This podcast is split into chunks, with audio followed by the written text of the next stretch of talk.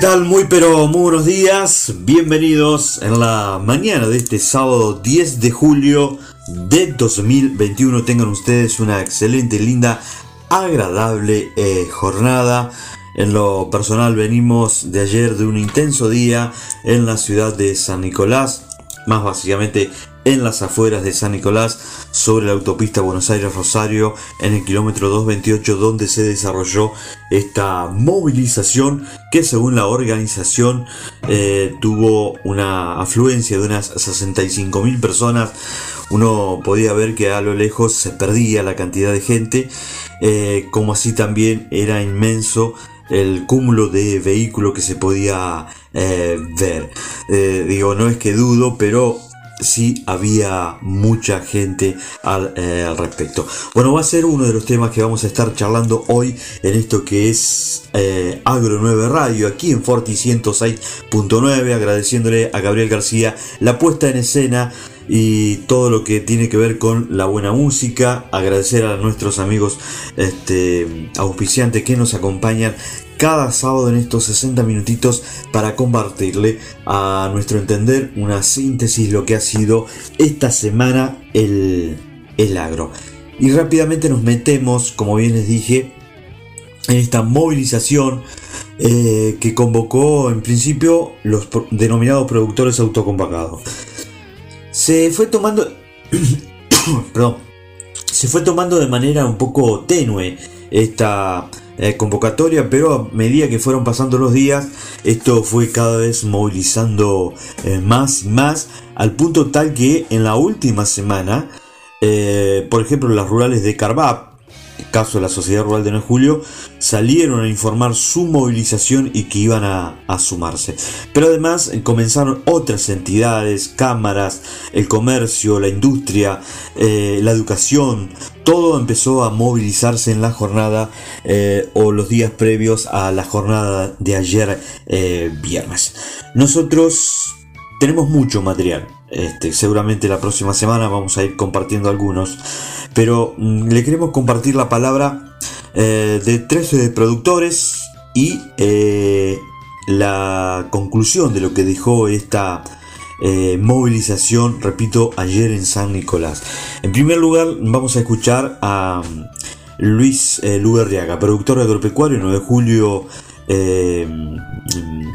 general Viamonte, que allí estaba tempranito junto a su hijo Francisco, movilizándose en este sentido y tenía sus motivos y lo cuenta aquí. Fernando Mato es el presidente de la Sociedad Rural de 9 de Julio y nos dejó algunos conceptos. Ni bien llegaba, eh, Mato nos subrayaba algunos conceptos sobre esta movilización. Facundo García Robín, también por allí lo encontrábamos y le preguntamos, Facundo, ¿qué te moviliza? también nos dijo esto. Y finalmente la locución del evento eh, dio a conocer la proclama, el documento final eh, que eh, se, se, dio ayer como cierre de esta movilización que tuvo como oradores principales a los cuatro integrantes de la mesa de enlace. Entonces nos vamos al primer tema, Luis Luberreaga, Fernando Mato, Facundo García Robín y la proclama la conclusión de lo que fue esta jornada. Sí, movilizándonos por esta causa, que creo que es contundente, vale la pena. Es un momento en que eh, queremos recuperar un poco la libertad de nuestro país, ¿no? Conmemorando esta fecha y, este, y viendo un poquito para el futuro de nuestros hijos y de los que nos siguen.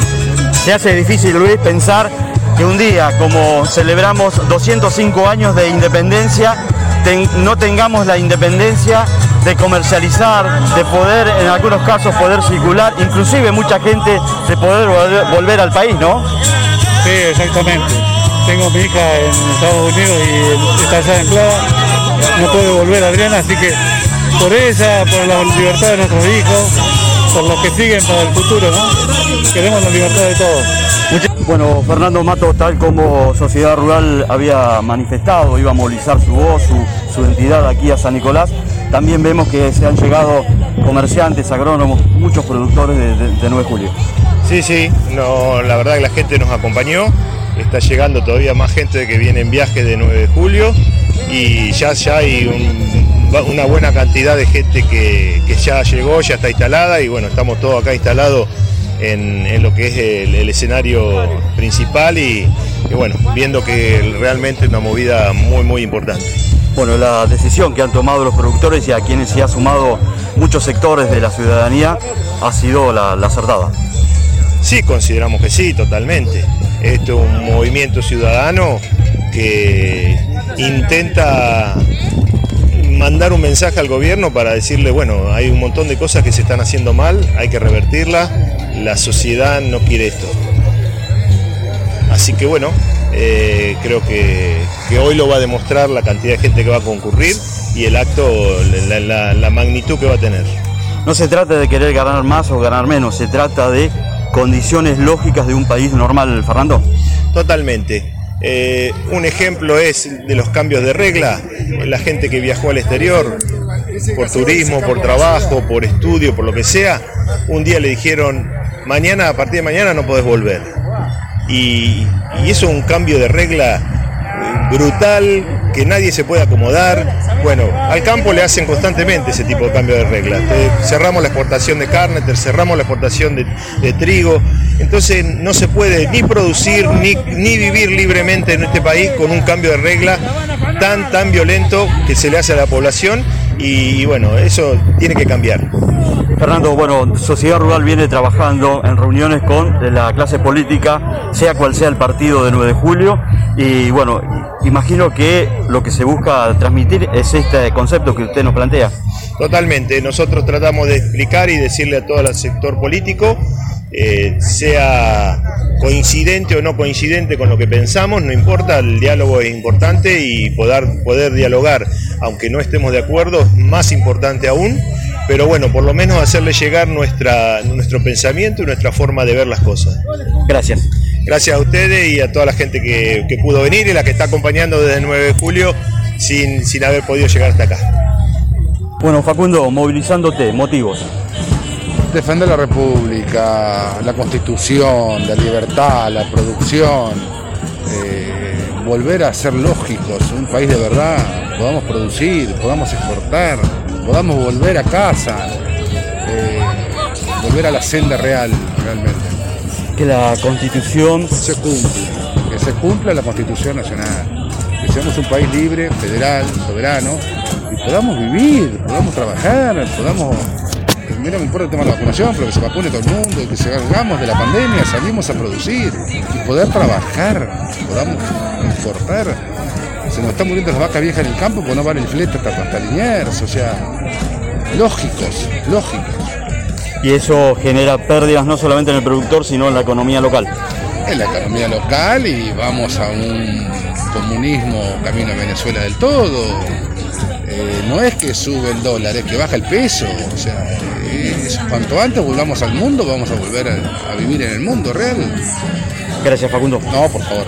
Con cada speech se iba a elaborar, se iba a argumentar la proclama que ya está terminada.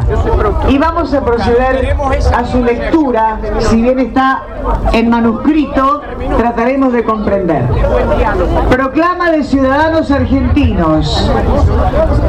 Los ciudadanos argentinos le pedimos y exigimos que el gobierno nacional haga un cambio de rumbo total en lo político, en lo económico y en lo social. Exigimos el fiel cumplimiento a la Constitución Nacional. Exigimos educación de calidad y presencial. Seguridad para poder transitar libremente. Proclamamos la única fuente genuina de riqueza, que es la actividad productiva. Buscamos la revalorización de las personas que integran el sistema de salud. Que la propiedad privada esté garantizada. Se quiere la reducción de los impuestos nacionales, provinciales y municipales, que asfixian la producción y el trabajo, llevando a la pobreza y al total de los ciudadanos a una situación que realmente a nadie le agrada en nuestro país. Se invoca la protección de Dios, fuente de toda razón y justicia. Y con esta proclama ordenamos, decretamos y establecemos las bases de la patria que merecemos.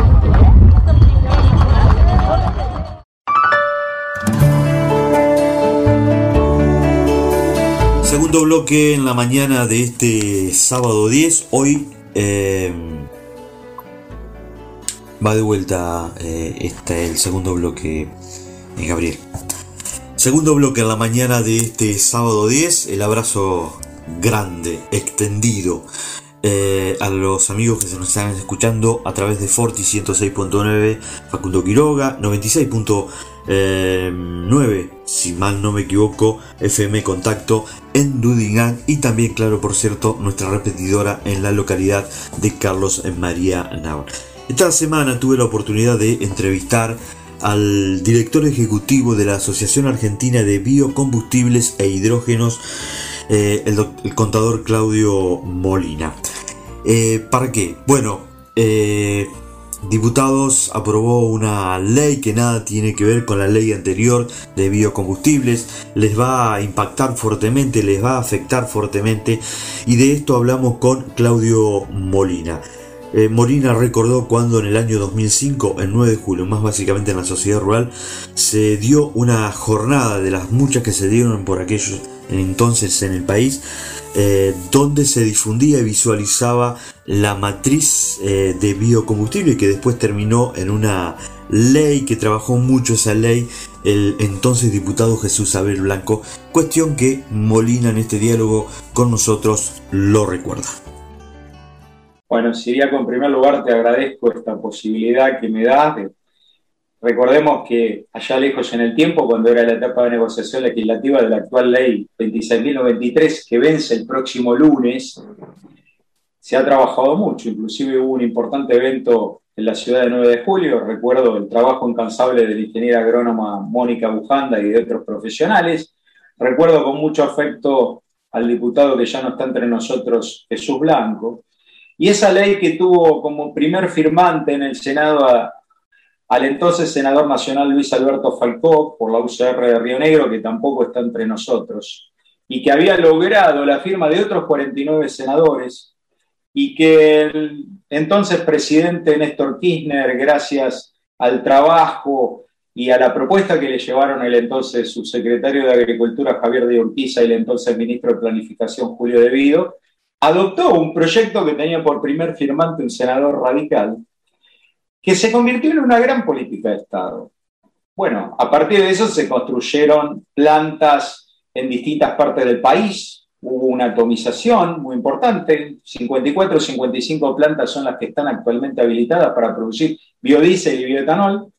Ese régimen está terminando, tuvo importantes problemas por la falta de cumplimiento en la gestión de la Secretaría de Energía, porque no controló que se cumplan los cortes obligatorios, Recordemos que actualmente es un 10% de contenido de biodiesel en el gasoil y un 12% de contenido de bioetanol en las naftas. Este último proviene en partes iguales de etanol, de caña de azúcar y de maíz. Al no cumplirse o no había precio o no se cumplían los cortes, esto trajo serios problemas en la industria. Y en octubre del año pasado, el Senado de la Nación aprobó por unanimidad la prórroga de este régimen hasta el 31 de diciembre del 2024 para dar un espacio importante de debate y lamentablemente diputados no lo trató y el propio oficialismo presentó una nueva iniciativa que días pasados obtuvo primera sanción o media sanción en diputados y pasó al Senado.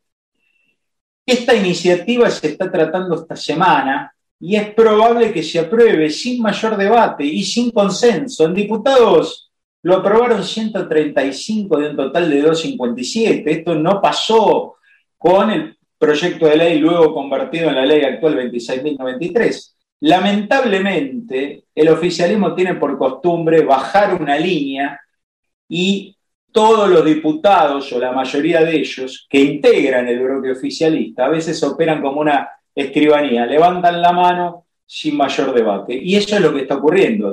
Bueno, eh, aquí diputados están votando algo que sin duda perjudica y mucho, no solamente una inversión eh, desarrollada en varias provincias, sino que también perjudica mucha mano de obra. Contame de eso. Bueno, eh, la principal medida que establece la ley actual 26.093 es el mandato de uso de biocombustibles en mezclas con combustibles minerales. En el caso del gasoil, partió de un 5% de contenido de biodiesel a partir del 2010, momento en que se estableció la obligatoriedad del mandato, el corte, y llega hoy teóricamente hasta un 10%, porcentaje que lamentablemente no se está cumpliendo. En el caso del biotanol también partió de un 5 y hoy está en un 12, a través de una serie de resoluciones y decretos, la mayoría durante el gobierno de Cristina Kirchner. Ese aumento progresivo del corte está vinculado con normas ambientales. En la Ley Nacional Ambiental, en el artículo cuarto de la Ley 25675, se establece un principio que es el de progresividad, que también fue adoptado por el Acuerdo de París, que Argentina ratificó por ley 27270. En esta iniciativa nueva se está reduciendo el corte de gasoil con biodiesel, ese umbral del 10%, que no se está cumpliendo, pero que normativamente está, se está reduciendo a un 5%, eso es a la mitad, y además se le da la facultad a la Secretaría de Energía de bajarlo dos puntos más, o sea, hasta el 3%. Fíjate que si la Secretaría de Energía ejerce esa facultad, el corte en teoría se reduce un 70%. Mientras tanto, sabemos que la oferta de biodiesel del mercado local está mayormente abastecida por empresas pymes y grandes no integradas, cuya actividad exclusiva es esta, con lo cual si esa medida se concreta, sin duda va a haber cierres de empresas, concentración de mercado, todo lo contrario de que lo que el relato político del oficialismo está indicando que es una ley para favorecer a las pymes. Inclusive, como dato ya anecdótico, digo que el acrónimo PYME fue excluido de este texto de la iniciativa legislativa que nos trata. Y en el caso del bioetanol, Sabemos que es un 12%, la mitad abastecido por eh, la industria azucarera y la otra mitad es etanol de maíz.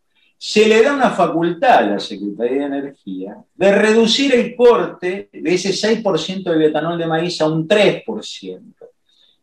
Esto puede llevar también al cierre de algunas compañías, porque de esos tres puntos, dos terceras partes las tiene que absorber las tienen que absorber tres compañías que son las exportadoras. Entonces, seguramente que la capacidad instalada va a reducirse en cuanto a su uso significativamente y eso lleva naturalmente a cierre de empresas y se ejecuta esa facultad. Pero no queda ahí. Hay una serie de facultades arbitrarias y me voy a detener en una muy importante, Siriaco. El inciso 3 del artículo tercero, donde describe las facultades de la autoridad de aplicación, le da una facultad indeterminada, vaga y ambigua a la vez a la Secretaría de Energía de intervenir los mercados de materias primas que se usan para la producción de biocombustibles. Esto puede generar serios problemas en los mercados granarios, hay que estar atentos, puede ser una facultad que termine en una Junta Nacional de Granos en pequeño o fortaleciendo las facultades de la propia ley de abastecimiento que tantos problemas pueden generar. Y como si esto fuera poco, el régimen que se limita a biodiesel y bioetanol, omitiendo que deberíamos ya regular el tema de biogás, de biojet y de otros biocombustibles avanzados, temas que no trata este proyecto, solamente le permite operar a los que ya están operando. O sea que es como decir, contrato masivamente a X proveedores con nombre y apellido, es una contratación masiva directa, realmente un escándalo, Siriaco. Entonces, que se haya votado esta iniciativa tal cual y que ahora los senadores en mayor debate terminen dando sanción definitiva a este proyecto, realmente es muy feo muy feo porque vamos en contra de lo que está ocurriendo en el mundo donde se intensifica el uso de biocombustible.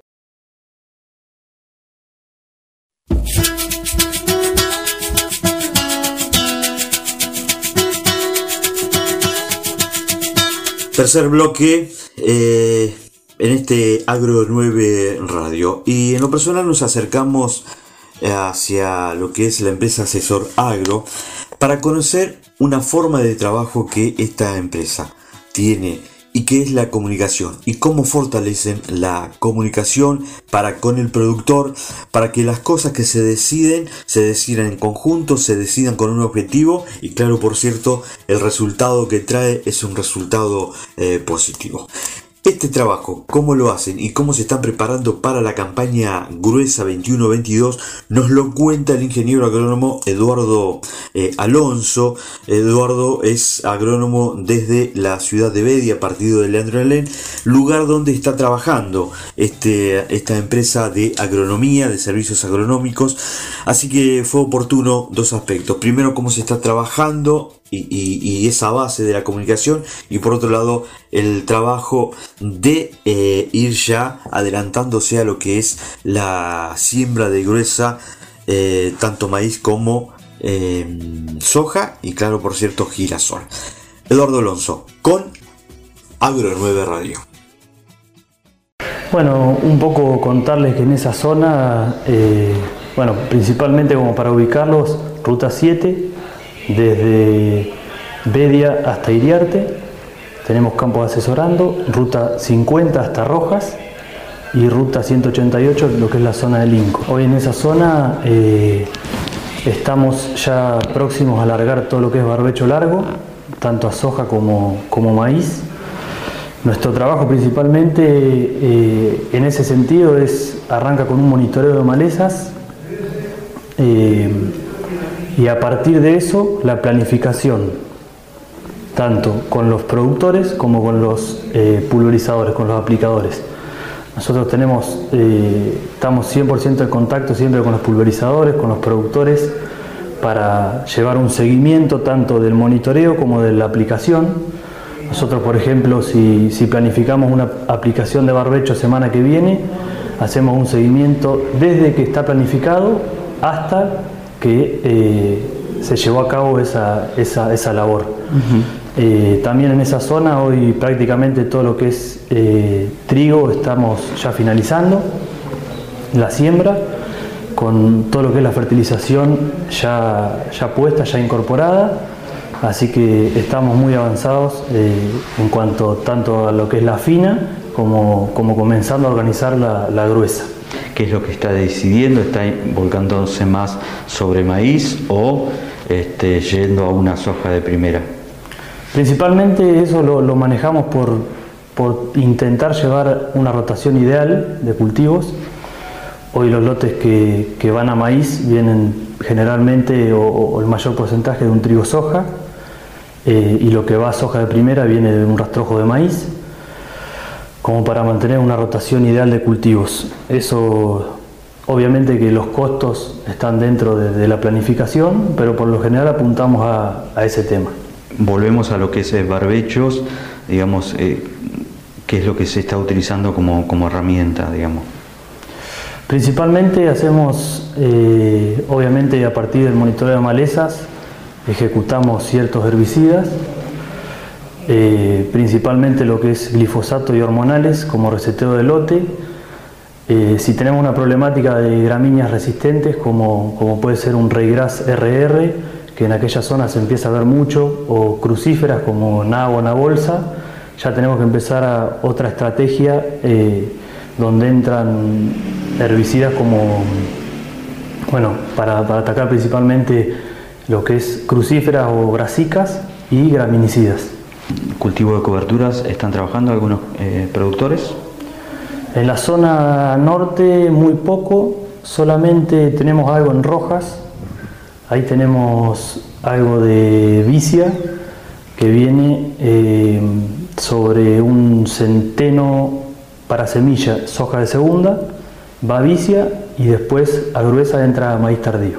Finalmente, y haciendo este, ya finalizando prácticamente la campaña de, Gruesa 2021, ¿qué análisis se les empieza a dejar este, de acuerdo a lo que ustedes están viendo? Eh, bueno, la verdad que los resultados, a pesar de, lo que fue el clima un poco desfavorable en enero para lo que es la soja de primera y el maíz, eh, estando justo, justo tocando el periodo crítico de los cultivos, la verdad que tuvimos resultados positivos a la hora de la cosecha, a la hora de, ver los rendimientos, así que en ese sentido el productor está, está contento y, el costo-beneficio ha sido positivo. Bueno, eso es fruto de un trabajo en conjunto entre el equipo agronómico y el productor en tomar decisiones en conjunto. Sí, sí, tal cual. Eh, nosotros eh, como te dije al principio, esto de, respetamos o valoramos mucho la comunicación con el productor, esto de tener grupos de, WhatsApp, por ejemplo, mails, estar en contacto todo el tiempo, nos ayuda a, ejecutar y a tomar las decisiones en el momento y en el momento correcto, digamos.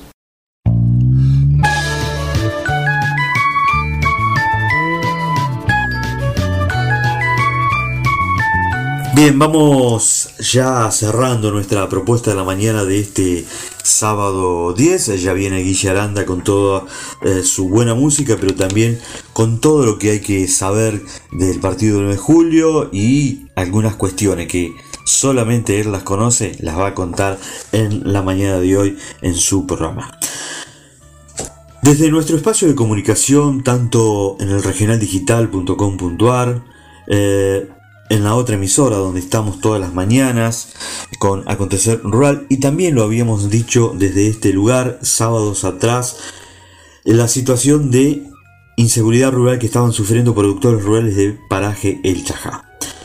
Bueno, eh, si bien hubo algunos otros medios que se hicieron eco de, algunos hechos de, robo, pero nosotros fuimos, bastante insistentes en, en de lo que estaba sucediendo. ¿En qué decantó esto? En que esta semana, más básicamente el pasado eh, miércoles, el, eh, el, jefe de zona norte de eh, comandos de patrulla rural, comisario Raúl Coronel, se hizo presente aquí en 9 de julio, más básicamente en el CPT número 15 del Chajá, donde se reunió con una veintena de eh, productores. Además, allí estuvo también presente el eh, titular del CPR 9 de julio, comisario Alfredo Dilego, y el subsecretario de Seguridad de la Municipalidad de 9 de julio. Allí, ambos eh, funcionarios escucharon a los productores, tomaron nota de los productores, le propusieron algunos, algunas formas de trabajo, y esto es lo que nos dice en primer lugar, el comisario mayor Raúl Coronel y el subsecretario de Seguridad de la Municipalidad 9 de Julio, Marcelo Huesé, para Agro 9. Sí, bueno, buenas tardes. Sí, eh, días anteriores recibimos unas inquietudes de, personas que, que son de la zona del Chajá, así que bueno, tratando de, de escucharlos y bueno, sobre todo resolver el problema, ¿no? Bueno, y por otro lado tomaron nota de algunos pedidos de ellos. Sí, sí, sí, gracias eh, en la conversación que tuvimos día anterior y bueno, seguramente ahora eh, hemos tomado los apuntes como para eh, poder mejorar, porque esa es la idea, ¿no? la directiva de, nuestro superintendente, el comisario general Rosales, que hoy no pudo estar presente por compromisos. la idea es esa, estar cerca del productor, y resolver sus inquietudes. Bueno, muchas veces son las cuestiones de, recursos, ¿no? principalmente lo que es herramientas y en eso cómo está el CPR 9 eh, de julio para, para responder. Lo que ocurre es que, bueno, sabemos que el CPR 9 de julio es uno de los partidos más grandes que tiene la región, más de 430.000 hectáreas de campo, casi 3.000 kilómetros de caminos rurales. Nosotros contamos con cuatro móviles, más de 30 efectivos, y con eso hacemos cobertura. Obviamente que la idea es siempre estar consensuado y trabajado eh, con personal de seguridad que tiene su puesto de vigilancia, sus comisarías, Así que bueno, esa es la idea, es hacer un trabajo en conjunto en beneficio de los productores rurales. Bueno, muchas veces en lo que tiene que ver con lo, judicial, ¿cómo se está en cuanto a una fiscalía temática? ¿Qué, qué información puede usted brindar? Bueno, eh, las, las fiscales que funcionan en distintas localidades, obviamente que ellos tienen la función de tener la cobertura del partido y nosotros muchas veces les, llevamos situaciones que a lo mejor eh, son más específicos de la materia y bueno, eh, siempre es muy bueno lograr que haya temáticas eh, para, el, para mejorar todo esto. Es decir, la verdad que el trabajo que hacemos en conjunto con el Poder Judicial es bueno, eh, pero si es para mejorar, siempre es, bueno. Gracias. No, gracias a usted. Sí, hicimos presentes porque la preocupación eh, de estos productores ha llegado obviamente al municipio. Han sido varios víctimas de algunos ilícitos eh, estuvimos reunidos con la cúpula policial de la patrulla rural donde nos informaron que las actuaciones que se suscitaron a partir de estos hechos delictivos ya están en poder de la justicia, están a la espera de, los allanamientos para poder eh, tener la posibilidad de, poner eh, a buen recaudo a los delincuentes que actuaron en esta zona. Todo esto eh, se hace eh, diariamente lo que tiene que ver con patrullajes y, y la visita a los productores, que es lo que estaban exponiendo las autoridades del CPR. Quizás no sea lo suficiente, quizás no sea demasiado, sabemos que esto es un territorio muy grande, de 2.800 y pico kilómetros de caminos rurales, que es imposible, imposible transitarlos todos todas las noches solo con cuatro patrulleros. La, propuesta que nosotros venimos haciendo hace ya un tiempo largo es conseguir otro patrullero con los que se puedan y más gente obviamente. Hasta ahora no hemos tenido el resultado que nosotros necesitamos, pero bueno, seguimos insistiendo con esto de que la gente no alcanza y la movilidad tampoco. La, zona es muy grande, muy grande. Y necesitamos que el productor agropecuario que se domicilia acá siga viviendo acá, que siga teniendo la tranquilidad que ha tenido hasta, hasta estos momentos.